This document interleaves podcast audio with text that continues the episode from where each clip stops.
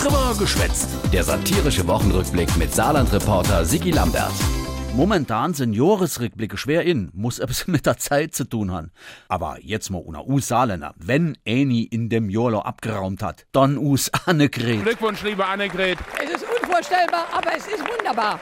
Überwältigend. Wir sind als Saarländer einfach begeistert.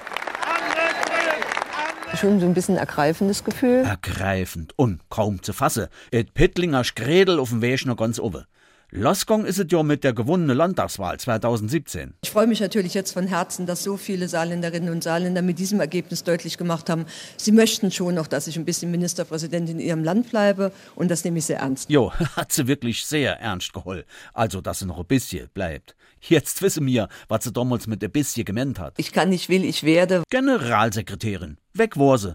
Und dann ist alles ganz schnell gegangen. Da Schild Generalsekretärin war kaum angeschraubt im Konrad-Adenauer-Haus, hat die Merkel de Parteivorsitz hingeworfen. Es war mir eine Ehre. Und sofort wird Annegret parat. Die Parteivorsitzende hat Platz gemacht. Platz, peng, zack. Innerhalb vom Jahr zuerst Generalsekretärin, dann CDU-Vorsitzende und demnächst. Äh, Also wenn ich ähm, nicht glauben würde, dass äh, ich ähm, auch, ähm, Bundeskanzlerin äh, kann. dann hätte ich mich nicht um den Parteivorsitz bewerben dürfen. Jo, nee, ist klar. Heute back ich, morgen brau ich, übermorgen hol ich der Kanzlerin ihr Amt. Ach, wie gut, dass niemand weiß, dass ich Turbogredel heiß. Ja.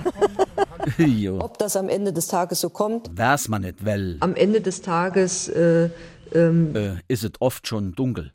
Und wenn es dann am Anfang des Tages noch mal hell wird, reibt sich die Berliner Politik die Aue und sieht, ei, wer hat dann da die wichtigste Ämter in der Bundesregierung? Ich sage nur Saarland.